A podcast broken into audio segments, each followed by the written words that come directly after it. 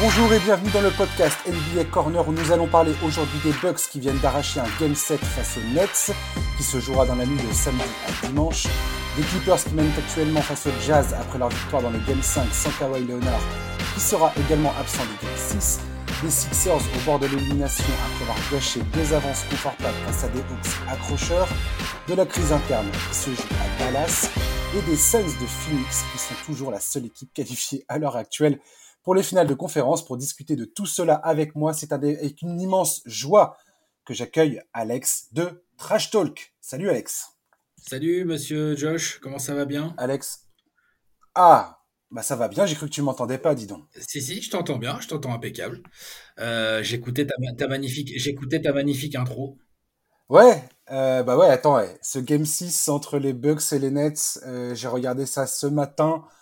Euh, uh-huh. aux premières heures de la matinée en replay et euh, et voilà et game 7 quoi. Game 7, on est prêt, on est on est on est chaud, c'est samedi soir, 2h30 du matin. Exactement. Alors cette cette série, elle est un peu bizarre parce que moi je m'attendais à un peu à un clash de titans. J'avais j'avais presque tendance à dire est-ce que c'est pas la finale avant l'heure entre guillemets? Parce que c'était pas la finale avant l'heure mais ça semblait être une, euh, une confrontation qui allait un peu décider de d'un des gros favoris euh, pour le titre. Et au final, c'est une série assez étrange à laquelle nous assistons, euh, un peu à l'image de la saison, qui n'a pas épargné la santé des joueurs. Euh, voilà, on a eu deux matchs pliés assez rapidement par les Nets à domicile pour débuter la série.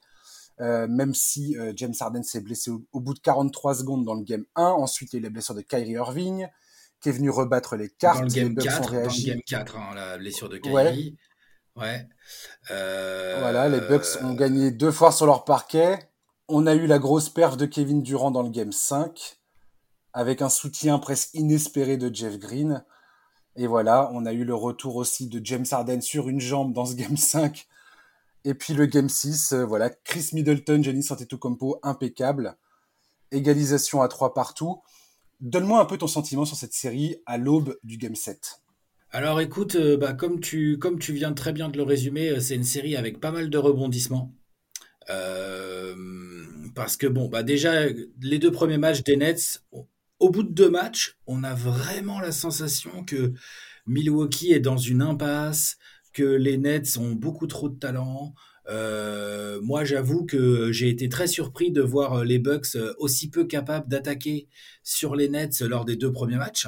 Mmh et puis après, euh, quand même, changement, avant même, donc il y a la blessure d'Arden dès le match 1, ok, mais avant même la blessure de Kyrie au match 4, on note un peu un, un, changement d'ambiance dans cette série. Déjà, ça, ça va à Milwaukee, les joueurs des Bucks euh, sont euh, survoltés devant leur public et ils décident de faire un choix euh, très clair, c'est de pourrir le truc, de ralentir le jeu, de mettre des coups, de jouer dur et d'utiliser toutes les petites choses qui font aussi les matchs de basket sur lesquels ils ont l'avantage. Le jeu physique, la taille et tout. Et donc on a vu un match 3 euh, très marquant, c'est-à-dire vraiment un match, mais c'est dégueulasse comme match, c'est une guerre de tranchées ah, qui nous a rappelé, euh, bah, on aurait dit, un, franchement, on aurait dit un Pacers Knicks dans les années 90, tu vois, ou, ça, ou un truc comme ça, quoi. Donc des matchs que, que j'aime bien regarder, tu vois, mais, mais qui sont très, très, très spéciaux et surtout qui, qui, ont un peu rien à voir avec la NBA actuelle. Oui, puis avec ces deux euh, équipes-là, je veux dire qu'ils sont quand même deux équipes offensivement ultra euh, compétitives, quoi. Enfin, c'est normalement oui. Il y a du matos, quoi. Bien sûr. Et donc après, on a le match 4 où les Bucks démarrent hyper fort encore. Euh, les Nets répondent très très bien. Et là, Kyrie se blesse. Coup dur pour les Nets, ça égalise à 2-2. Ensuite, bon bah le Kevin Durant show. Donc c'est vraiment une c'est vraiment une série pleine de rebondissements parce que Kevin Durant, là, dans le match 5 où il est extraordinaire, enfin, je veux dire, on a rarement vu, euh, franchement, on a rarement vu une perf comme ça offensive, euh, à coup de jump shot et tout. Il est, injuste, Kevin Durant, il est, il est, énervant pour les défenseurs, ça doit être l'enfer. Mais malgré ça, tu vois, dans le game 5, malgré la perf de Kevin Durant, ils peuvent, ils peuvent gagner les Bucks. Hein. Ce, pour moi, ce sont évidemment, il y a Kevin Durant qui envoie du lourd, mais derrière, ce sont les Bucks qui font pas ce qu'il faut, je trouve. Ils avaient le match en main. Et euh, après, il y a le match 6 là qu'on a vu donc euh, là la nuit dernière au moment où on enregistre là. Euh, bon, maîtrisé par les Bucks, vraiment maîtrisé. Ils sont allés chercher leur game 7. Donc très très très hâte d'être à samedi soir, enfin dans la nuit de samedi à dimanche, pour, pour checker ce match 7 parce que je, je pense que qu'on peut encore avoir des surprises dans ce genre de match. Ouais, effectivement. Alors déjà, moi, j'ai souligné des, quelques, quelques détails euh, auxquels je vais faire attention dans ce match 7. Euh, concernant Brooklyn, je vais faire attention à l'entame du match parce que ces deux derniers matchs, Brooklyn, ils ont quand même mal entamé leur histoire à chaque fois. Alors dans le Game 5, ils ont réussi à faire la différence parce que Kevin Durant joue 48 minutes et qu'il était sur euh, sur une autre planète. Clairement, le mec, il était euh, dans la stratosphère avec Thomas Pesquet. Ah bah là, ouais, voilà, c'est ça. il était en orbite. Euh, il y a eu Jeff Green. En fait, ils ont besoin les Nets dans ce game set que Kevin Durant fasse fasse ce qu'il fait. Alors j'aimerais bien qu'il perde moins de ballons qu'au match 6. Là, il a, il a aussi match 6, il perd 7 ballons, ça c'est trop il va falloir qu'il soit un peu plus propre euh, en termes de. Il est défendu très agressif aussi. Hein. Oui, oui, oui. Il est défendu très agressif. Ah Alors c'est vrai qu'il doit faire plus attention à la balle, mais euh, c'est vrai qu'il est, il est défendu. Euh, bah voilà, et on le pousse à la faute, quoi. C'est pour ça que je dis qu'il faut que quelqu'un sorte un peu du lot à ses côtés, parce que ça permettra à, Durand d'avoir un peu plus d'espace, de respirer un peu plus. Parce que quand les, les Bucks voient que les autres ils n'arrivent pas à planter les tirs, bah, c'est plus facile de se concentrer sur Kevin. Donc, ah, ça c'est euh, clair. J'ai hâte de voir James Harden. Alors, il nous a fait un match 5 euh, bah, comme il pouvait sur euh, limite à cloche-pied. Le match 6, il n'a pas été complètement atroce, mais on voit bien que latéralement, il peut pas bouger. Il a aucune explosivité dans les jambes. Et voilà, donc j'ai hâte de voir comment il va continuer à, à, évoluer sur le terrain. Et puis, bah, entre Jeff Green, Blake Griffin euh, Landry Shamet, Bruce Brown, Nick Laxton, Mac James. Il faut que un de ces gars-là, euh, plus, plus particulièrement Jeff Green, Black Griffin, parce que c'est eux qui ont les minutes de jeu, il faut que ces mecs-là répondent présents dans ce match 7, quoi. Clairement. Joe Harris aussi. Eh, Joe Harris Alors, j'allais y venir. Joe Harris, c'est peut-être la plus grosse déception pour moi de cette série. Le mec, sur les quatre derniers matchs, il est à 5 sur 24 au tir à 3 points. Et je me dis, c'est juste pas possible, en fait. C'est juste pas possible qu'il continue comme ça. Qu'est-ce qui lui arrive à Joe Harris? Le gars était une torche humaine pendant la saison. Et là, il nous cochonne, mais absolument. il est surveillé, hein. il est surveillé. Il a, il a des tirs ouverts qu'il met pas, euh, qu'il met habituellement. Je suis d'accord, mais d'une manière générale, il est bien surveillé. Euh, c'est vrai, toi, c'est Joe Harris? Ok, ouais, je comprends. Moi, franchement, c'est Mike Budenholzer. Hein. Ah oui?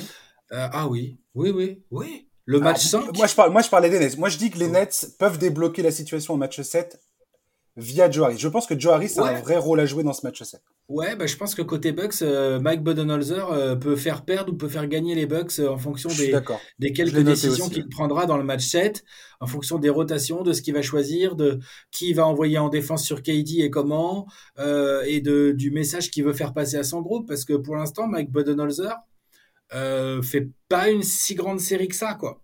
Mais pas Donc du tout, euh, après, il a une équipe forte en face, mais mmh. mais je suis sur ma fin en termes d'ajustement euh, côté Budenholzer, comme eh, comme chaque année en playoff depuis maintenant trois ans hein, avec Budenholzer. Hein. Ah mais c'est incroyable, il exploite pas les mismatchs. je, je continue de, de, me dire que il, il, laisse Antetokounmpo prendre des trois points. Alors je comprends bien, c'est sa superstar, tout ça, mais j'ai trouvé une stat intéressante. Les dix derniers matchs où Antetokounmpo n'a pas tenté un seul trois points, ils les ont tous remportés les matchs. Tu te rends compte? C'est dingue comme stat. Et là, il dit, euh, il dit en conférence de presse, ah mais ça n'a rien à voir. Euh, là, j'ai pas tenté parce qu'il n'y avait pas eu d'opportunité. J'ai eu deux, tirs ouverts que j'ai pas pris. Je dis pas qu'au game 7, je vais pas en tirer un ou deux. Ok, mec, mais c'est pas du tout ça qu'il faut faire en fait. Quand il prend, quand il prend son fadeaway jump shot face à James Harden en poste bas dans le game 5, dans les dernières minutes du match, je suis désolé, c'est n'importe quoi. c'est juste n'importe quoi. C'est n'importe quoi. C'est la preuve d'un manque de confiance aussi. C'est la preuve aussi d'un manque de préparation tactique euh, pour ce genre de moment. Mhm. Et c'est là que j'en reviens à Budenholzer. C'est pas que du tout que je veuille exempter euh, Yanis de tout reproche. Moi, pour moi, Yanis, quand il pull up à 3 points alors qu'il reste 18 secondes sur l'horloge, exactement il me rend Moi aussi. Ah, moi aussi, ça m'en fout. Et ça, c'est que lui, c'est pas le coach, c'est une superstar, c'est à lui de faire des choix un peu meilleurs. Par contre, sur les systèmes de fin de match, il y a du Yanis qui parfois est un peu en mode œillère, tête baissée, mais il y a mhm. aussi beaucoup de Budenholzer. Beaucoup. Budenholzer peut appeler d'autres systèmes. Euh, bon, après, euh, c'est pas simple parce qu'il a aussi joué Holiday qui fait une série assez moyenne au tir. il, fait sa meilleure il fait sa meilleure imitation d'Eric Bledsoe dans cette série. Hein. Au tir, parce qu'après en défense il, fait, il fait beaucoup mieux et puis à la, distribution également. Mais c'est vrai qu'au tir c'est pas terrible. Donc on a une série très serrée parce que malgré les rebondissements, les blessures, les machins, les équipes se rendent coup pour coup. Euh, ouais, ça, sent le très beau Game 7. Oui, parce que. Enfin, beau. Beau, c'est peut-être pas le bon mot, mais gros, le très gros 7. voilà. parce que, effectivement, Drew Holiday, il est, il est, alors j'ai regardé ses stats, c'est 40, euh, près de 41% au tir, près de 31% à 3 points, donc c'est assez moche. Uh-huh. Euh, de façon générale, de toute façon, les Bucks souffrent avec leur adresse longue distance. C'est quelque chose auquel je m'attendais pas forcément, de voir les Nets poser autant de problèmes en, euh, en défense euh, aux Bucks. Je m'attendais pas forcément à ça. Bah, c'est vrai qu'ils mais... ils défendent mieux que prévu. Hein. Oui, franchement, le, la, la, stratégie mise en place est plutôt bonne. Et pour moi, finalement, euh, on voit bien que Chris Middleton, s'il arrive à régler la mire et à, et à, faire un match similaire à ce Game 6 qui était juste magnifique, hein, euh, je crois qu'il est à 11 sur 16 au tir, euh, il a débloqué toutes les situations, il a marqué les shoots qu'il fallait quand il fallait, ce qui est très important. Ouais. Euh, voilà, les Bucks, tant que le duo Giannis Middleton fonctionnera, je pense que ça va aller pour eux. Maintenant, comme, comme tu dis, un match, enfin, un match 7, on sait ce que c'est. C'est souvent une purge en termes d'adresse. Et, et, là, c'est le mental. C'est le mental qui va prendre le dessus. Et, j'ai hâte de voir ce que ça va donner, quoi. Ouais, j'ai hâte de voir Kevin Durant dans cette situation. Oui. Euh, avec quand même une équipe, euh, bon, j'allais dire de role player, mais il y, aura James Harden, mais James Harden il joue comme un role player là parce qu'il est blessé. Mm-hmm. Euh, donc j'ai hâte de voir aussi Kevin Durant dans cette situation de Game 7 où Kevin Durant a quand même l'occasion là de taper du poing sur la table comme il l'a fait au Game 5 et de recommencer en disant non non mais il n'y a pas moyen en fait. Ouais, il n'y a pas moyen, genre personne va m'éliminer. Voilà. Complètement. On va voir, mais ça va être ouais, ça va être passionnant à suivre. Ouais. Et comme tu dis, Budenholzer, j'ai hâte de voir aussi sa couverture défensive euh, sur Kevin Durant, parce qu'on voit bien que Kevin Durant, depuis le début de la série, exploite Lopez sur les drops en défense, dans les pick and roll qu'ils font en, tête de raquette au-delà de la ligne des trois points. Et, et je comprends pas pourquoi euh, Budenholzer n'est pas passé sur un 5 plus petit. Alors je comprends bien qu'il n'y a pas, euh, a pas DiVincenzo, mais tu peux toujours mettre Pat Connington à la place de Lopez et il le fait beaucoup, hein. Il le fait beaucoup. Il joue beaucoup avec euh, Holiday, Conoton, Middleton, Yanis et Tucker. Il le fait, il varie parce qu'il faut voir aussi. Euh, Brooke Lopez amène du rebond offensif. Brooke Lopez amène d'autres trucs. Et de la protection du cercle. Voilà. Il défend très bien le cercle. Donc il amène d'autres trucs. Donc euh, là-dessus, à la limite, je, je, veux bien entendre ce que fait euh, Budenholzer là-dessus. Ça, c'est pas non plus complètement dénué de, de sens. Mais je suis d'accord avec toi, Brook Lopez est en galère en défense sur les switches. Bon, après, c'est normal en même temps. Quel pivot n'est pas en galère en défense sur les switches face à ces Nets là? C'est compliqué quand même. Hein. Ouais, complètement. Bon, à voir. Et puis ce match 7, voilà, s'annonce. Euh, comme tu dis, Kevin Durant a, a, fort, enfin, a beaucoup de choses à, à prouver dans ce match. Parce que s'il passe complètement à côté, est-ce qu'on oublie, est-ce que le match 5, euh, alors il, s'oublie pas ce match 5 parce que là il, il est gravé dans les tablettes de l'histoire, mais euh, mais ça. Ah non non mais t'as raison, hein, t'as raison. Si si, les Nets, si, les Nets, sont éliminés, ce match 5 a beaucoup moins de sens et beaucoup moins de poids. Hein. Exactement. Ouais. La manière, la manière, la manière va compter. La manière va compter. Bien sûr, bien sûr. Après, si Kevin Durant fait son match et qu'il est complètement isolé, j'en reviens à ce que je disais tout à l'heure le match 5, il le gagne pas si euh, Jeff Green prend pas, prend pas feu euh, dans, ce, dans cette rencontre. Quoi. Je crois qu'il est à 7 sur 8 à 3 points, 27 points, un truc comme ça. Non, mais les Bucks avaient les moyens de le gagner, clairement. Oui, oui, oui, oui. mais c'est ça, c'est que de toute façon, les Nets ont, gagné un match à l'arrache, alors que Jeff Green euh, était là parfaitement à épauler, à jouer son rôle aux côtés de Kevin uh-huh. Durant. les Nets, c'est leur seul, leur seul radeau de survie, ça va être ça. C'est que un, un gars à côté de Durant est capable de surnager et d'apporter de, l'impact offensif. C'est ça leur problème aujourd'hui, c'est de nourrir la marque face aux Bucks. C'est exactement ça. Exactement ça. On verra ça. Euh, Utah Clippers. Est-ce que tu as été surpris par cette victoire des Clippers lors du match 5 derrière un Paul George de gala? On a un peu retrouvé l'énergie euh, du Paul George des, des, Pacers d'Indiana. 37 euh, points, 12 sur 22 au tir, 16 rebonds, 5 passes, 2 contre. Euh, extraordinaire match. Reggie Jackson, bah, il a trouvé son rôle aux Clippers. Il est, Il est vraiment très très solide. Marcus Morris a fait également un très très gros match. Lui aussi, il a répondu présent. Et puis bah Utah, moi je m'attendais pas à les voir euh, craquer à domicile personnellement. Euh, non, moi, non plus. Et moi non plus. Hein. très surpris par cette victoire des Clippers personnellement. Incroyable. Je pensais vraiment que Utah pouvait assurer à la maison sur un match 5 absolument crucial comme ça. Alors après, évidemment, l'absence de Mike Conley depuis le début de la série, elle pèse très très lourd. La euh, blessure de Donovan Mitchell. Donovan Mitchell qui est blessé, là, qui n'a pas l'air à 100% clairement et tout, bien sûr. Mais bon, les Clippers sont sans Kawhi Leonard, quoi. Carrément. Mais incroyable. C'est énorme, quoi. oui, euh, Paul George, il envoie un match à la, à la LeBron ou à la KD ou, à la Paul George, à la limite, on peut dire ça. Euh, il envoie du très lourd et puis ces Clippers sont solidaires collectivement. Ils sont sûrs d'eux tactiquement, de leur small ball. Marcus Morris, Nico Batum et Terrence Mann qui font un boulot absolument incroyable tous les deux en titulaire. Donc, non, non, Clippers euh, séduit euh, parce qu'ils ont proposé au match 5, même sans Kawhi, hein, moi je dois le dire. Ah ouais. Franchement, Terrence Mann, déjà au début de cette série, quand il a quasiment pas joué les deux premiers matchs, j'ai pas compris. J'ai pas compris. Je me suis dit, c'est encore Tyron Lue qui prend le bâton pour se faire taper, alors que je, je déteste pas Tyron Lue et je trouve pas que c'est un mauvais coach.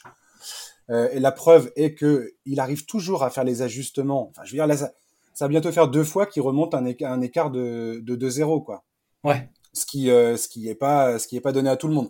Et, ce que ça me démontre côté Clippers, c'est que contrairement à l'an dernier où ils étaient complètement friables et où ils ont explosé face à Denver, euh, mentalement, je veux dire, parce que les playoffs c'est beaucoup le, mental. Et ah, bien euh, sûr. Et là là pour le coup, ça fait deux séries où où les Clippers démontrent leur, leur, leur, leur, leur résilience, leur capacité à, à, à, se à se regrouper et à, et à trouver l'énergie nécessaire. Et à ne pas lâcher, à ne pas lâcher et tout. exactement. et franchement, c'est un gros changement par rapport à la saison dernière. Tu parlais de Nico Batum, incroyable glue guy Nico Batum quoi. Le mec rentre ses trois points, il est là à taper la balle, à participer au rebond, à intercepter les ballons, à défendre euh, en aide de façon quasi parfaite à chaque fois, alors que le gars, il y a encore deux saisons, il était, on attendait qu'il prenne sa retraite bientôt quoi. Ouais, ouais, non, non, non, non, tout, tout ça, c'est incroyable. C'est du très bon boulot, euh, faut le reconnaître, hein, de la part de Tyrod Lou, euh, qui a su motiver ses gars et aussi qui a su faire des vrais choix de rotation, des choix tactiques. Complètement. Ivi Kazubac est un peu sacrifié. Euh, déjà, c'était le cas contre les Mavs.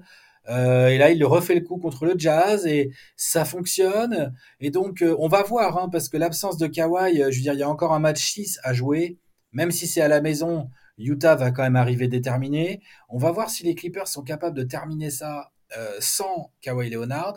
Et ensuite, on va voir euh, dans. Bah déjà, on va voir parce que là, au moment où on enregistre, euh, Josh, enfin peut-être tu as des nouvelles que moi j'ai pas, mais on ne sait pas encore exactement de quoi il retourne au niveau de la blessure de Kawhi. Exactement, on ne sait pas s'il est.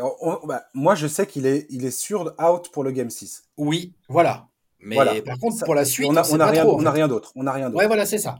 Et pour l'instant, du côté d'Utah, il y a Conley et Conley a été mis euh, a été mis sur la liste des euh, probables, potentiels.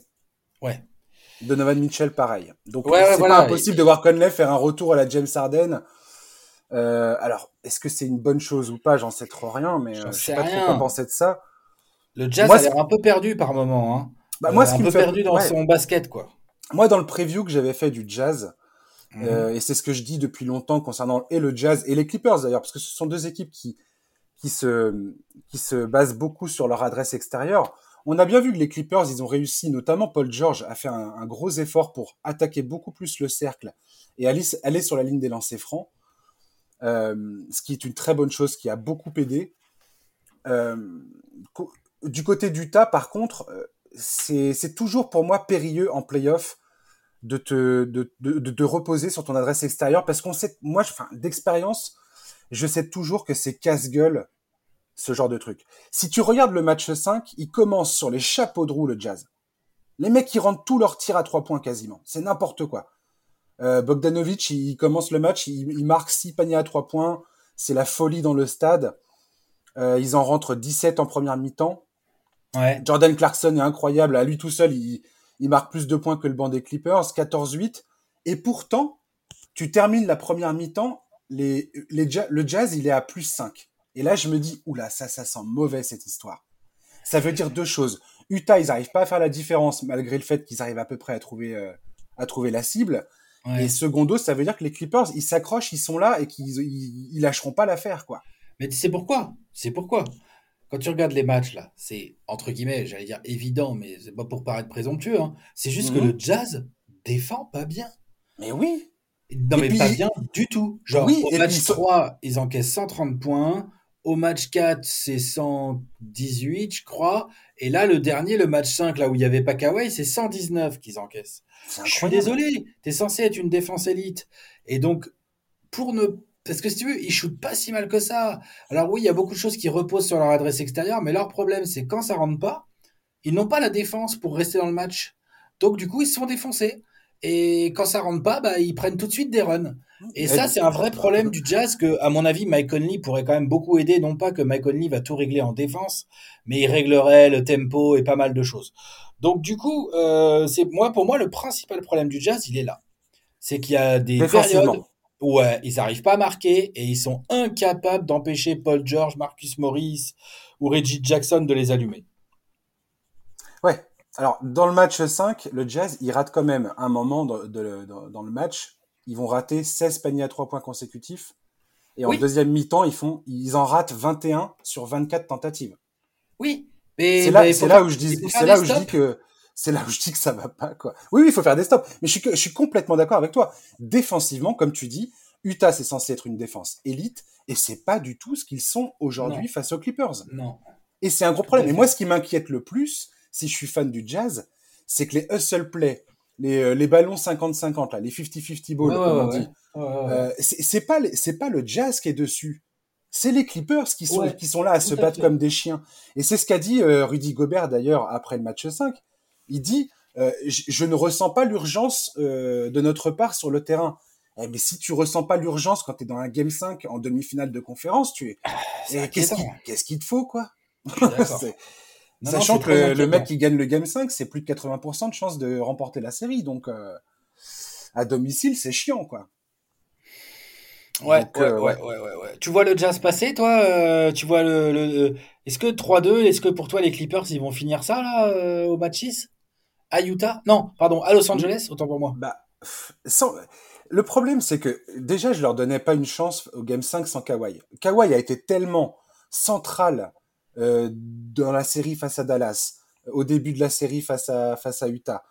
Je me suis dit, c'est pas possible. Alors maintenant, c'est est-ce que Paul George est capable de réitérer un match comme il a fait là? Le truc, c'est que les Clippers ont l'expérience de jouer sans Kawhi Leonard. Parce que Kawhi Leonard, on, connaît tous hein, comment, il est, comment il est géré par le staff des Clippers pendant la saison régulière. Il est, il est au repos pendant, pendant plusieurs matchs dans la saison. Ce qui, donne, ce qui donne quand même aux Clippers un, un, avantage, enfin un avantage. Ça leur donne le bénéfice de l'expérience. Ils savent comment jouer sans Kawhi dans l'effectif. Euh, moi, j'ai envie. Il va, leur falloir, il va leur falloir un gros Paul George. Oui, moi, moi pour moi, c'est Utah le favori de cette série. Je, je donnais Utah gagnant et je. Moi aussi. Je, je maintiens, j'ai du mal à, à, à, me à donner un autre pronostic. Maintenant, ceci étant dit, ce que je viens de te dire là par rapport au hustle play et ainsi de suite, le fait que Paul George euh, est en train de, retrouver un jeu, de faire un bon, un bon, il a, un bon équilibre entre je prends des shoots extérieurs et je pénètre. Reggie Jackson, il est, il est solide. Alors, est-ce qu'il est capable de continuer? J'en sais trop rien. C'est difficile pour moi de faire confiance à ce gars-là. Marcus Morris, pareil. Mais je trouve que Tyron Lue a, insufflé énormément de confiance dans les rangs de son équipe. Et, euh, et ici, il faut créer la surprise. J'y crois, j'y crois, quoi. Je serais pas choqué qu'il gagne le match 6. Je serais pas choqué. Je continue de croire que Utah est favori, mais je ne serais pas choqué de les voir remporter le match 6. Les Clippers. Voilà. D'accord, ok. Toi, tu dis, toi, tu donnes quoi, toi Moi, au départ de la série, euh, je pensais vraiment le Jazz euh, meilleure équipe, qui jouait mieux, plus régulière et qui allait gagner. Euh, au bout de quatre matchs, avec les Clippers qui venaient d'égaliser à 2-2, mhm. Je t'aurais bien dit, genre, ah, les Clippers, là, ils vont finir ça, ils ont tout le momentum pour eux. Mhm. Après, quand il y a eu la blessure de Kawhi, j'aurais bien été en mode, genre, oh, c'est dur pour les Clippers. Maintenant qu'ils ont gagné le match 5, euh, je me dis quand même, les Clippers, peut-être ils peuvent le faire. Et franchement, cette Et- série, Ouais. on n'en sait rien. en Eh, sait mais rien. en fait, les deux séries dont on, a- dont on vient de parler, c'est exactement pratiquement le même scénario. C'est des blessures à droite à gauche, des mecs qui vont, qui viennent, des ajustements. Euh, c'est jamais les mêmes effectifs, c'est jamais la même distribution de minutes. C'est pour moi, c'est vraiment deux séries qui sont à l'image de cette saison un peu chaotique, euh, un peu bizarre avec le protocole sanitaire, avec euh, avec tout ça, quoi. Très bizarre, très compliqué pour les coachs de s'ajuster parce que tu as des blessés hyper cruciaux. C'est-à-dire que c'est facile de. Enfin, c'est facile.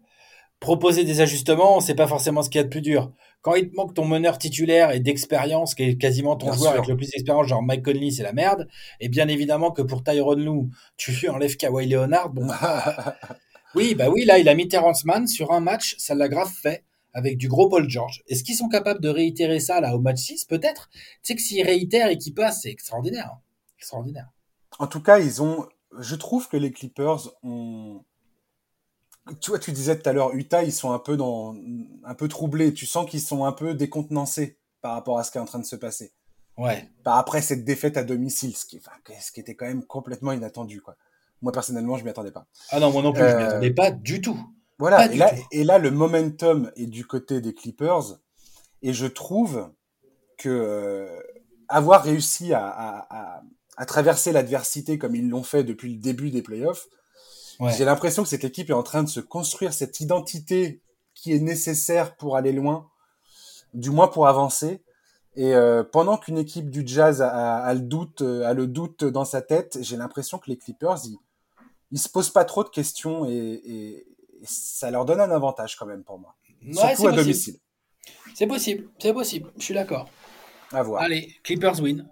Ouais, ouais, ouais, potentiellement, ouais.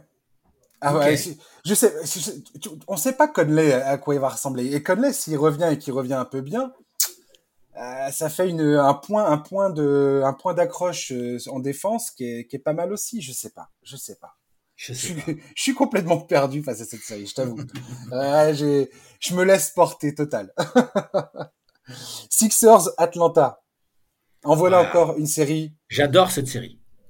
Alors, alors, Je suis fan, je suis fan de cette série. Ouais. Il se passe Alors- trop de trucs cool. Alors, moi, je vais te dire. Euh, cette série, pour moi, je. Les Sixers m'ont fait énormément euh, plaisir. C'est quand ils ont commencé à devenir un peu bons, tout ça, là, à rejoindre les playoffs en 2018. Je me suis dit, ah, c'est sympa et tout. 2019, ils passent à 4 bons sur le cercle et un panier complètement miraculeux de Kawhi de passer en finale de conférence. Et là, je me dis, waouh, ça c'est bien, cette équipe, elle, elle continue de grandir, c'est très bien. Et là, je sais pas. Les, les deux, les deux, les deux, les deux leads qui viennent de perdre de face, enfin, 18 points au Ah match non, 4, c'est des 26 points. all time. C'est des au match- all Non, time. ouais. Non, 18 points match 4, 26 Et points 26 match, le match 5. Ouais, et ouais, ouais, 26 ouais. match 5. C'est juste no way. Je ne, en fait, quand je regarde cette série, elle est pas terminée, hein. Mais aujourd'hui, c'est un, un, un avis personnel. hein. Je comprends que des gens soient pas d'accord avec moi. Mais pour avoir réfléchi à cette question encore et encore et encore et encore, d'avoir retourné 15 000 fois ce, ce sujet dans ma tête, je suis persuadé à l'heure d'aujourd'hui que Ben Simmons n'a rien à faire dans cette équipe aux côtés de Joel Embiid. J'en suis convaincu. Ça y est. D'accord. Ok. Convaincu. C'est plus possible pour Euh, moi de, que ce mec-là reste. c'est- Ça ne marche pas. Ça ne marche pas. D'accord, ok. Voilà. On, peut, on, peut, on, peut, on peut douter de la complémentarité des deux. Hein. On en avait fait un apéro, nous, là-dessus, avec Bastien, il y, a, il y a un an, je crois. Ouais. On se posait la question de savoir et tout. Moi, j'aurais tendance à être d'accord avec toi. Je pense que c'est pas le duo le plus complémentaire de la Terre. Maintenant, c'est pas ça qui explique les chokes. Hein.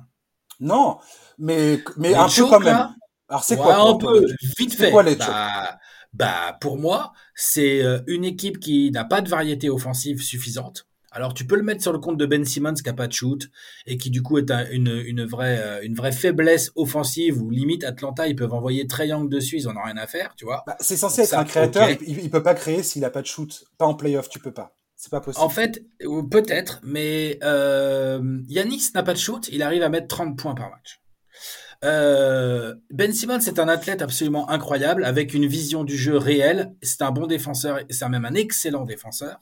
C'est un excellent joueur, Ben Simmons. Je dis pas le contraire. Je dis Donc alors attends, du coup je vais aller au bout du truc. Vas-y, vas-y, pardon. Comment ça se fait Comment ça se fait que cette série se joue à la main d'Atlanta, au rythme d'Atlanta, comme Atlanta a envie? Comment ça se fait en fait?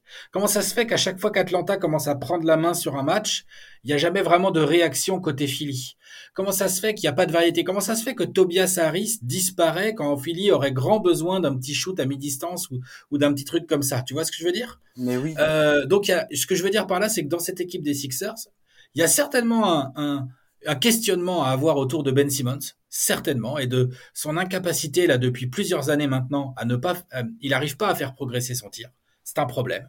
Mais il y a aussi un problème global sur euh, le leadership de Joel Embiid, les choix tactiques là de Doc Rivers. Je suis désolé.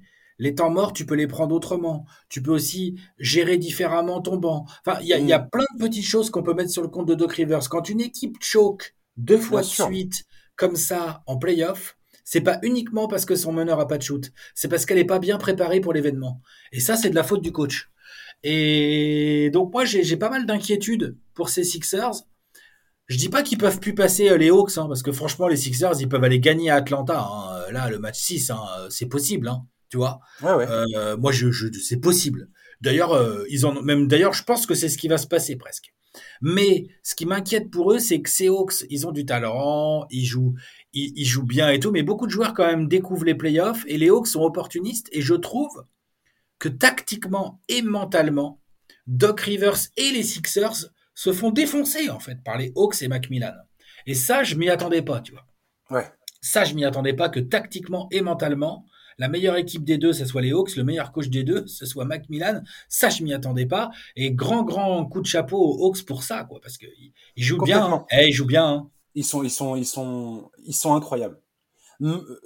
Toi, on parle, on parle de, de, de, mental, on parle de, euh, de, de confiance en, soi, de, dans confiance dans son jeu, dans son identité de jeu.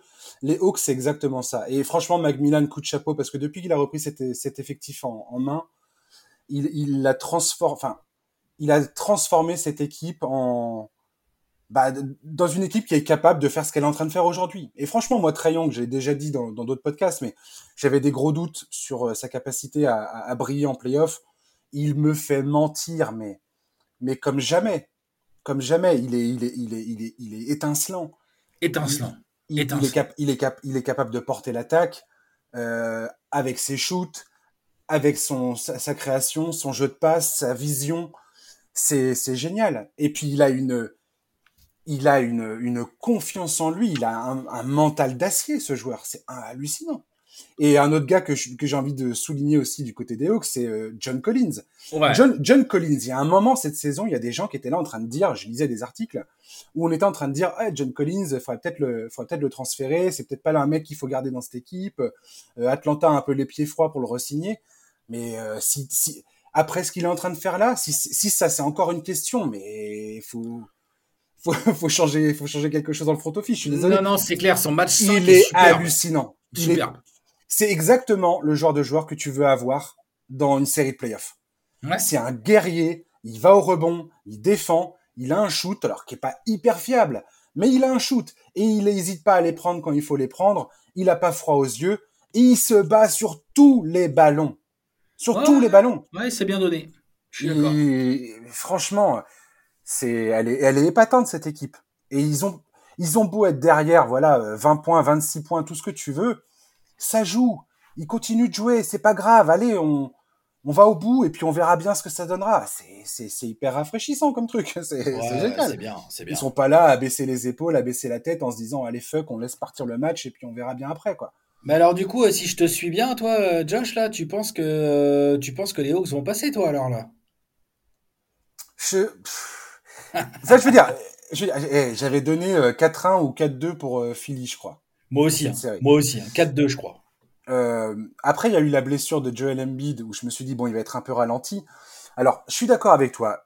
Euh, effectivement, Doug Rivers, il a, il a des, il a des reproches à faire, bien évidemment il arrête pas de jouer là son, ces espèces de 5 avec euh, avec son banc où tous les chiffres démontrent que c'est ils se font mais pulvérisés quand ces mecs-là sont sur le terrain et ils persistent encore et toujours à faire jouer ces gars-là. Je ne comprends pas. Je ne comprends pas. Après, pour moi, le problème des Sixers, ça reste quand même que qu'est-ce qu'on a vu dans le match dans le match 5 Joel Embiid, un début de match magnifique. Son jeu en pick and roll avec Seth Curry, c'était du c'était c'est lourd, c'est lourd. C'était incroyable. C'était du Mozart le truc. Ça passait, il faisait les décalages, il y avait un super jeu à deux, les Hawks arrivaient absolument pas à freiner cette histoire. Et tu te dis mais ça ça passe, c'est c'est génial. Sauf qu'au bout d'un moment, Embiid, il est crevé. Tu vois bien à la fin, à la fin des deux matchs, de toute façon, il, il peut plus produire parce que d'une, il est blessé, et trois, et deux, et, deux, il est cramé. Il est cramé. Alors attends, il est cramé, c'est sûr. J'ai trouvé une stat euh, le concernant, le petit Joël, sur euh, les quatrièmes cartons des deux matchs, mais c'est une catastrophe. Voilà, 3 sur 21 au tir et 7 balles perdues dans les deuxièmes mi-temps du match 4 et 5 euh, combinés. Ça, c'est un, ça, c'est un, signe que, que, le joueur est, est, mort, mort oui, de fatigue. C'est un problème parce que c'est pas, c'est pas nouveau euh, pour Joel Embiid. Euh, Joel Embiid a un physique pas facile à entretenir. Il est grand, il est costaud, il est très musclé et tout. Donc on le sait, c'est, des physiques qui peuvent euh, s'abîmer plus vite. En plus, on sait qu'il est un petit peu fragile. Euh, pour son avenir, à Joel Embiid, ça va faire partie peut-être de la prio numéro un. Comment faire progresser ton physique suffisamment et ton mental aussi? Parce que mentalement, parfois, Joel Embiid, je trouve qu'en ah termes de body, body, language, notamment, il a tendance un peu à baisser les bras un peu vite parfois. Mais comment tu peux euh, faire évoluer ton physique suffisamment quand tu es Joel Embiid pour vraiment devenir ce que tu dois devenir? C'est-à-dire un, un Shaquille Olajuwon, quoi. Tu vois ce que je veux dire? Bien sûr. Mais est-ce que tu, est-ce que tu, est-ce que c'est, est-ce que c'est raisonnable? Je vais, je vais me faire l'avocat du diable par rapport à ça. Raisonnable de quoi? Est-ce que c'est raisonnable euh, de, de, de, d'attendre Enfin, Embiid, je suis d'accord qu'il doit travailler sur son cardio, sur son mental. Il n'y a pas de problème. Mais je trouve que cette saison, il avait fait d'énormes progrès. Ah oui, on est d'accord, on est d'accord. Maintenant, est-ce que c'est, est-ce que, est-ce que c'est, est-ce qu'on peut continuer à en tenir rigueur à Joel Embiid? Oui, il y a encore une marge de progression. Il faut qu'il continue à bosser là-dedans. Oui, à 100% là-dessus. Maintenant, quand tu as tes deux acolytes qui représentent euh, quasiment, euh, qui, sont tes deux meilleurs joueurs avec des salaires euh, de superstars. Bien sûr, sachant que Tobias Harris est le joueur le mieux payé de cet effectif. Non, non, mais et je suis et que ces mecs-là ne t'apportent aucun soutien dans les moments chauds donc ne te permettent pas de souffler, tu peux pas te reposer sur eux, et que ton meilleur acolyte dans l'histoire, c'est Cesc Curry, qui est censé être un joueur, euh, bah, le cinquième homme, ou euh, enfin au mieux, euh, non quoi, je suis désolé, non, Ben Simmons ne justifie pas du tout son statut aujourd'hui, et tu ne peux pas continuer à, à, compter sur un mec où le défenseur recule de 3 mètres, et où tu peux faire faute sur lui, et le gars fait, euh, je sais plus... 30% relancé, 30%. Voilà. Il est à 22 sur 67 dans, dans, cette, dans, dans les playoffs. C'est 30%. C'est juste pas possible. Le mec, il rate 10 lancers francs dans le match 5, il perd 2-3 points. Euh... Et Tobias Harris, c'est quoi? C'est. Euh... Il termine avec. Quoi, le match? Ouais, euh, il fait. Il, a 2 sur 11, quoi, ou un truc comme ouais, voilà. 4 points. Il a 10 points à 4 sur 16 au tir de, sur les trois derniers, sur les 6 derniers cartons qu'il a joué euh, dans, dans, cette série. Ah, c'est pas, c'est pas assez. Hein. C'est pas possible. C'est pas possible. Ce n'est pas possible. Et Tobias Harris, c'est pas un créateur. Tu peux pas t'attendre. Ce mec-là, il a déjà prouvé l'an dernier en playoff où il avait été catastrophique. Il c'est pas un créateur. Il a besoin de quelqu'un qui crée du jeu. C'est qui le créateur? C'est Ben Simmons. Et Ben Simmons, eh ben, il, il, disparaît dans les moments où il faut. Alors, ce qui est cool, c'est que Ben Simmons, il est très fort quand tout va bien. Comme tu l'as dit, défensivement, il est, il est très important. Mais euh, Trey Young, il en fait, il en fait ce qu'il veut de Ben Simmons euh, pratiquement euh, sur le terrain. ben Simmons n'a pas réussi à arrêter Trey Young, donc. pas du tout, il n'a pas réussi à arrêter Trey Young.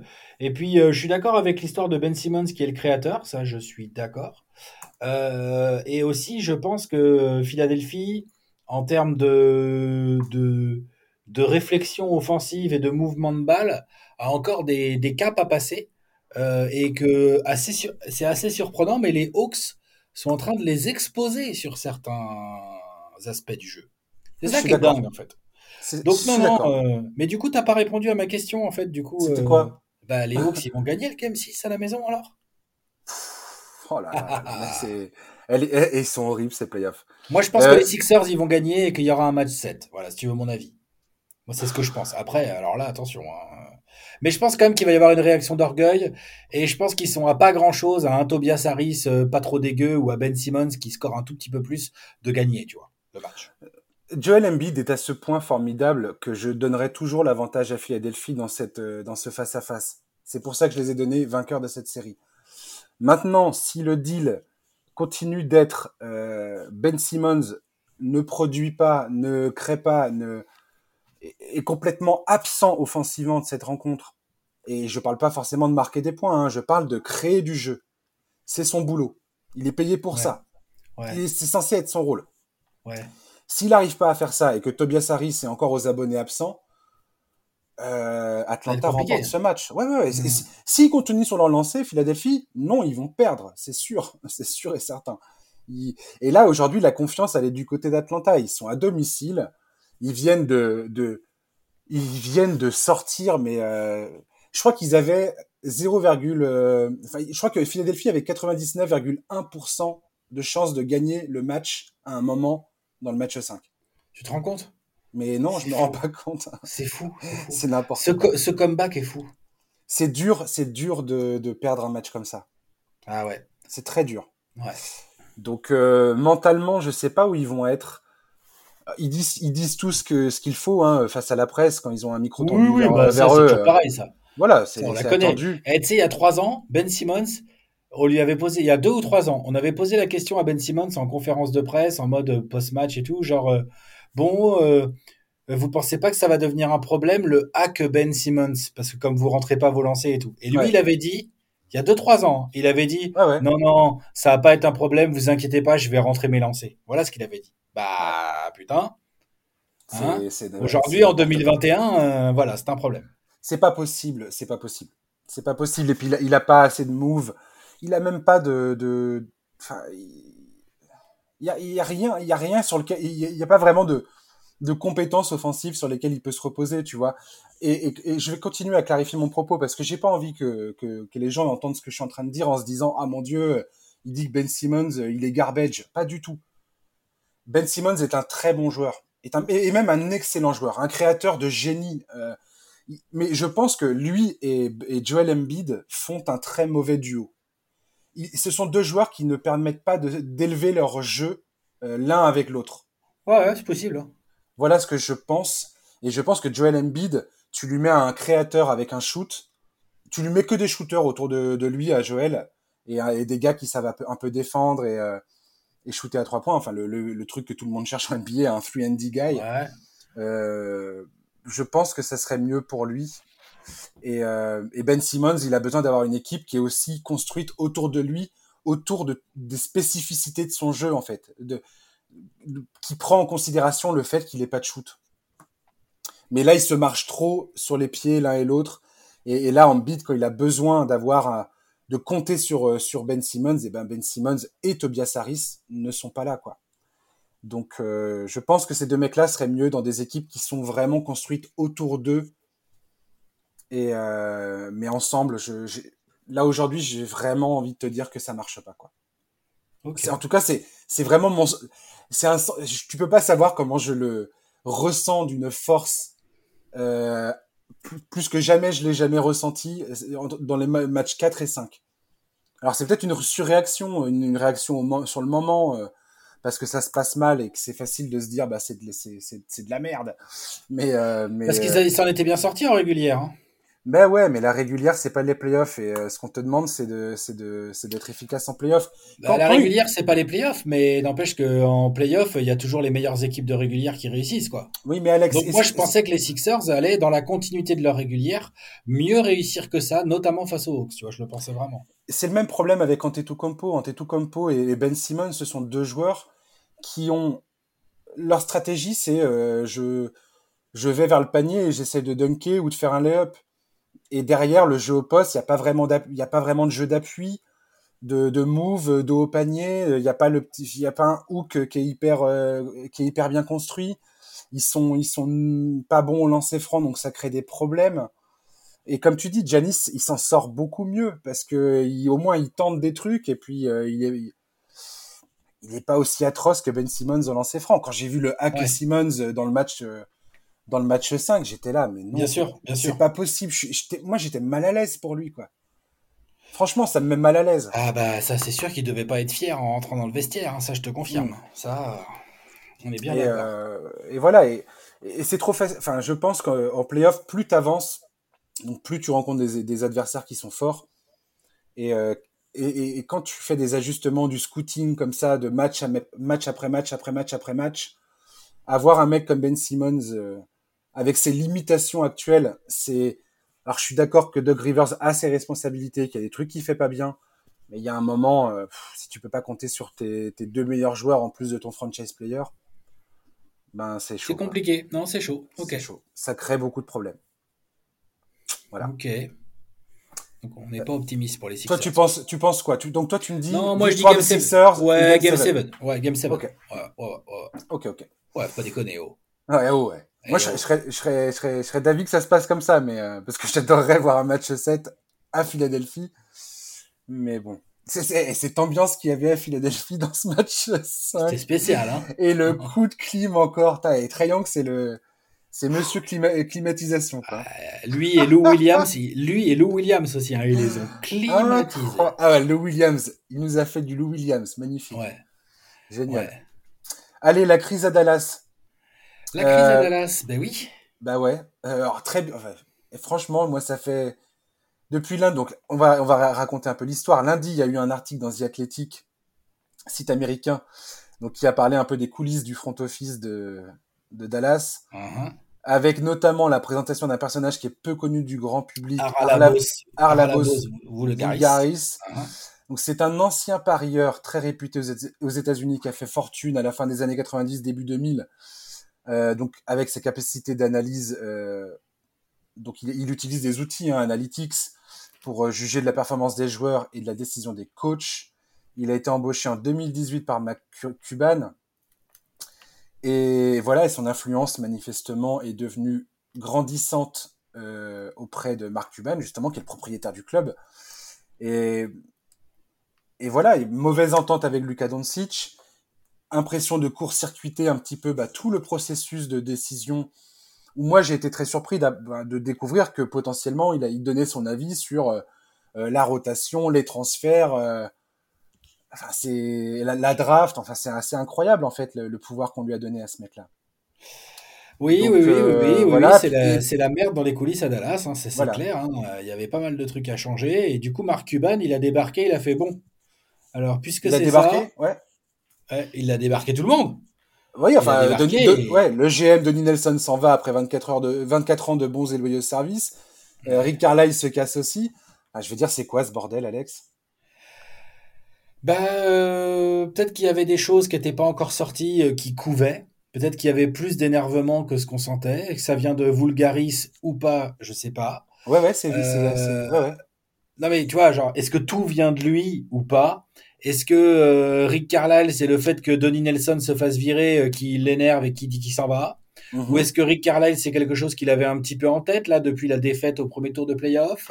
On ne sait pas exactement. Ce qu'on sait, c'est que Mark Cuban, euh, il n'est pas du genre à traîner. Donc Mark Cuban, il change de GM, il change de coach. Et il doit entourer sa superstar Doncic, en gros.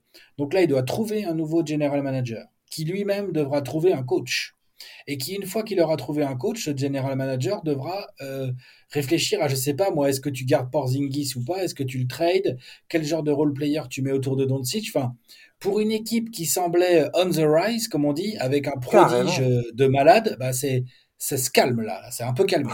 à la redescente quoi. Ouais. À la redescente totale quoi. Parce que c'est quand ouais. même chaud de, enfin je veux dire, Denis Nelson il a il a fait ses preuves. Euh, ils ont gagné un titre. Ouais, bien sûr. Il a construit euh, il a construit des effectifs. Euh, enfin Dallas a, a toujours eu des équipes compétitives plus ou moins. Et euh, il était quand même le grand architecte de cette histoire. Et euh, c'est lui qui a sélectionné Luka Doncic c'était quand même un coup de maître cette histoire de, de draft de Luka Doncic. Donc bon, là, là, ils ont leur remplaçant. On, parle de Michael Finlay pour être au poste de GM. On parle de l'assistant coach Jamal Mosley pour, pour reprendre la suite de Rick Carlisle. Ok, mais effectivement, moi, j'arrive pas à m'empêcher de penser que c'est un peu un retour, pas à la case départ, mais euh, bah, c'est un peu on appuie sur reset et puis bah là on sait pas trop à quoi s'en tenir quoi. Puis tu sens qu'il y a une ambiance pesante dans le dans, dans cette dans cette dans cette franchise. Ouais. Et on sait pas trop à quoi s'attendre du coup là. Bah on sait que Luka Doncic manifestement va prendre l'argent, il va signer, c'est ce qu'il se dit en tout cas pour l'instant. Euh, logiquement il doit signer la saison prochaine il me semble.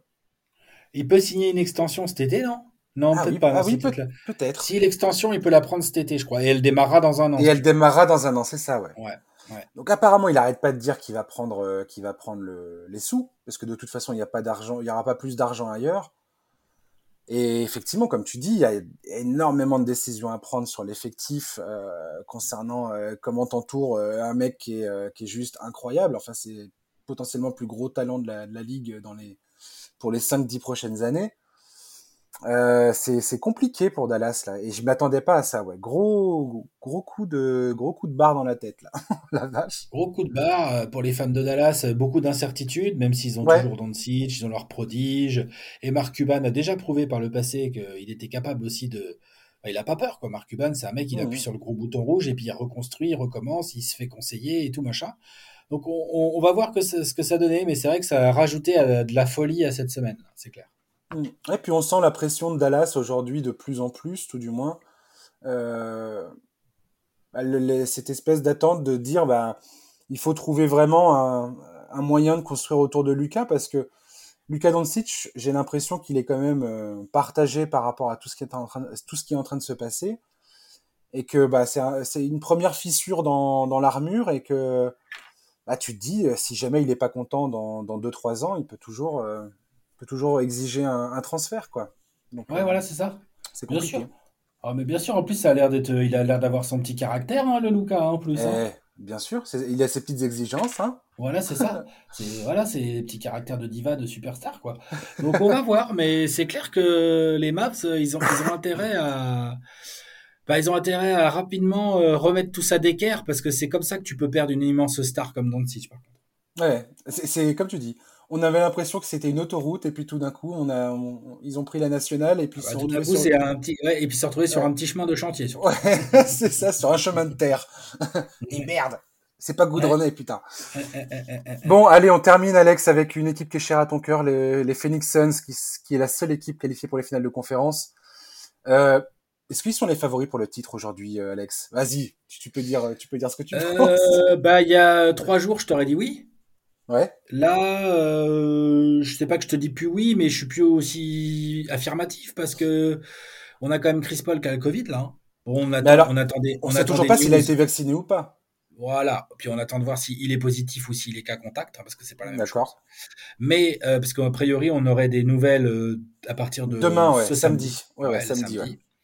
Euh, donc euh, à voir, mais en tout cas, ce qui est quand même assez probable, c'est que ça soit lui le joueur qui ait été testé positif. Et que donc il ait besoin de, à partir du test positif qui a donc été, si je dis pas de bêtises, genre le, quelque chose comme le 9 juin ou le 10 juin, quelque chose comme ça, il aurait besoin de 14 jours d'isolement. D'accord ouais. 14 euh, jours d'isolement, ça t'emmène au 24. T'as vu, je suis fort en maths. et en fonction de quand et de comment, à quel point Chris Paul et comment il revient et tout, ça voudrait dire que les Suns pourraient avoir 3 voire 4 matchs de la finale de conf sans Chris Paul.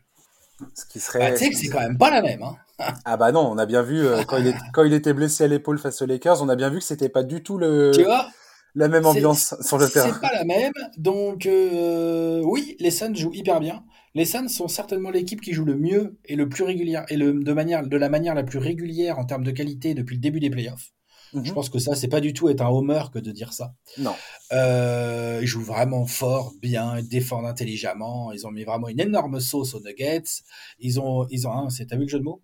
Ouais, J'espère que tu l'auras apprécié celui-là. Je, je, je, euh, déguste tes paroles, Alex. Ouais. et euh, autour d'avant, ils avaient profité de la bête blessée Lakers, donc c'était c'est vraiment des, des, des playoffs très intéressants. Et quand tu vois que Harden n'est pas en forme, que Kyrie s'est fait la cheville de l'autre côté à l'est, euh, que les Bucks galèrent, que les Sixers galèrent, enfin tu vois, genre, et que tu vois que les Clippers viennent de perdre Kawhi Leonard, tu te dis, waouh, le boulevard pour les Suns à force. Et puis le Jazz qui n'est pas forcément au complet non plus et tout. Donc voilà, mais bon, si le Chris Paul se chope le Covid, salaud de Covid. le combien de matchs il va rater, euh, dans quel genre de forme il va être, parce qu'on sait aussi que les joueurs quand ils reviennent de deux semaines de Covid, bah ça dépend des gars, mais tu as des gars qui en ont chié et qui sont pas tout à fait encore en forme et qui mettent un petit peu de temps. Donc ça se trouve, tu as trois ou quatre matchs sans Chris Paul, plus après deux matchs. Enfin, en gros, tu as une série entière où Chris Paul euh, pèse pas, quoi. Ce qui est un vrai problème pour les Suns. Donc, euh, difficile de se prononcer là aujourd'hui. On va attendre de voir les nouvelles demain, samedi, de qu'est-ce qui se dit, dans quelle, euh, comment dire, dans quelle, euh, dans quelle situation exacte est Chris Paul, quelle est la durée de son absence. Et à partir de là, on y verra plus clair. On va voir aussi quand est-ce que la série de finale de conf va commencer. Puisque par rapport à ce qu'on vient de dire, si jamais le Jazz arrache un match 7, ouais, bah, ça, repousse, d'autant euh, le début de, des finales de conf, ce qui peut arranger les Suns ou pas, hein, parce que ça fait longtemps qu'ils attendent aussi. C'est pas forcément bon cette longue pause. Bah, il y a plein de petits éléments qu'il va falloir maîtriser et on va voir ce qu'ils vont donner. Mais oui, non, mais de toute façon, on va pas se mentir. L'ambition reste intacte. Les Suns veulent une bague. Mais la saison, par contre, elle est déjà archi, archi bonne, quoi. Archi réussie, quoi. C'est magnifique comme saison. J'avais hâte de te parler de ça parce que euh, je sais pas si tu partages euh, mon sentiment par rapport à ce que je vais dire. Et, j'ai pensé à toi et aux fans des Suns quand j'ai vu ça parce que, alors moi je suis pas forcément fan des Suns, mais quand je vois cette équipe se lancer en playoff, après la régulière qu'ils ont fait, avec, euh, bah, on se disait ah ouais mais il y a, y a, un peu trop d'inexpérience peut-être. Euh, comment ça va se passer une fois, une fois qu'ils vont rentrer dans les séries de playoffs. Ah, les Lakers, c'est quand même dommage tout ça. Ouais. Et en fait, les Suns, me font penser à d'autres équipes avant, avant, avant eux. Quand tu vois naître une dynamique de groupe, une dynamique collective qui se met en place, et tout d'un coup, tu as l'impression que la machine se met en marche, et tu as l'impression que ça, que ça déroule en fait, que tout le monde connaît son rôle, tout le monde accepte son rôle. Chris Paul, quand tu vois la fin de série qu'il a fait contre Denver, mais c'était juste n'importe quoi. T'as Devin Booker qui est, qui est vraiment en train de s'affirmer euh, sur le devant de la scène. Ayton, j'en ai déjà parlé dans ce podcast, mais Ayton, magnifique. Je m'y attendais pas non plus. Tu vois, on parle de, je parlais de Trayon tout à l'heure. Ayton met un coup de chapeau formidable. La construction de cette équipe, les éléments qui ont été euh, ramenés, rapportés pour. Depuis la bulle, là, c'est magnifique. Voilà. Je veux dire, j'ai vraiment alors comme tu dis là, il y a eu un coup d'arrêt, donc on a, on a perdu un peu le contact avec les Suns, mais mais euh, la lancée sur laquelle ils se trouvent aujourd'hui, j'ai vraiment l'impression que ça peut passer quoi. Vraiment. Et c'est beau et c'est beau à voir quoi. Ça serait magnifique franchement. Ouais. Ça serait incroyable. Mais tu l'as senti toi cette espèce de de d'élan collectif qui était en train de se bâtir tu... Ah bah oui, pendant la régulière, on l'a senti, surtout sur la fin. Et ensuite, on l'a vraiment bien senti euh, pendant la série contre les Lakers, genre en mode genre euh, waouh, incroyable, cette équipe est vraiment euh, forte et a du mental, et elle s'applique, et elle est capable de, de répondre dans l'adversité, même dans les coups durs. Chris Paul qui se fait mal à l'épaule, machin et tout. Donc là, ouais, on a commencé. Puis après, tu as le sweep des Nuggets qui, où tu te dis, ok. Donc en fait, les Nuggets pas au complet, genre ils peuvent même pas rivaliser en fait. Ouais. Ils ne peuvent même pas rivaliser parce que les Suns jouent intelligemment, défendent bien, et on a dit André Ayton à mettre sur Jokic, et on a Booker et Chris Paul qui leur font la chanson, et tout ça. Donc oui, c'est génial. Franchement, euh, les Suns arrivent en finale de conf.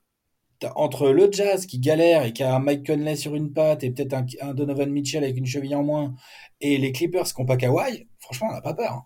Eh, c'est pas c'est pas l'ironie du sort quand même euh, incroyable pour euh, pour Chris Paul. Alors oui, il est il est il est protocole Covid, mais euh, il n'est pas blessé, il va revenir potentiellement. Mais alors tu vois, lui qui s'est toujours blessé, au pire moment dans les playoffs tout au long de sa carrière, et eh ben il va peut-être se retrouver enfin dans une équipe qui a bah, qui a pas qui a pas un boulevard, mais qui a quand même une, un chemin plutôt bien tracé, enfin qu'elle ait vraiment une vraie capacité de gagner le titre au mhm. moment où, comme tu l'as dit tout à l'heure, toutes les stars, euh, toutes les stars de la ligue, euh, des équipes adverses, tombent comme des mouches euh, autour de lui. Et je, et je trouve que le clin d'œil est assez, est assez marrant, en fait. Ouais, c'est assez marrant. C'est assez marrant. surtout si ça va au bout, t'imagines Chris Paul, le loser, là, le mec qui a pas de bague, le mec qui va pas en finale NBA. Euh, l'histoire est, l'histoire Le mec, il arrive à Phoenix, donc franchise quand même qui a connu de la loose, bon, qui est déjà allé en finale, hein, mais qui a pas gagné de bague. Euh, et là, là, ensemble, ils arriveraient comme ça à aller en finale NBA et pourquoi pas à jouer le titre. Enfin, c'est dingue quand ils pensent. Est-ce que toi et Bastien, vous parlez de l'éventualité d'une finale Atlanta-Phoenix ah, On fait plus qu'en parler, c'est prévu, c'est comme ça, c'est prévu, c'est dans les plans. Et Donc là, on est bien, on est dans le rythme pour sur nos plans, on est dans le bon rythme. Parce que alors, ces playoffs, je pense forcément à vous, parce que vous étiez là à parler d'Atlanta et de Phoenix tous les deux, là, il y a encore quelques années, quand les deux équipes étaient, avaient, avaient, du mal à gagner 20 matchs dans la saison. C'est clair. et là, euh, vous êtes, euh, vous êtes en train d'encourager deux équipes qui potentiellement vont, enfin, toi, toi, tu vas en finale de conf avec Phoenix. Et, euh, et Atlanta est à deux doigts de le faire, quoi. C'est quand à deux doigts de le faire. Et puis les Hawks, quand tu regardes bien, ouais. même s'ils se font éliminer là par les Sixers en 7, bon, leur saison, elle est archi réussie, quoi. Ah, c'est bon, toutes les caches sont causées. Ça, c'est, sont, sont cochées, ça c'est sûr. Ça c'est sûr.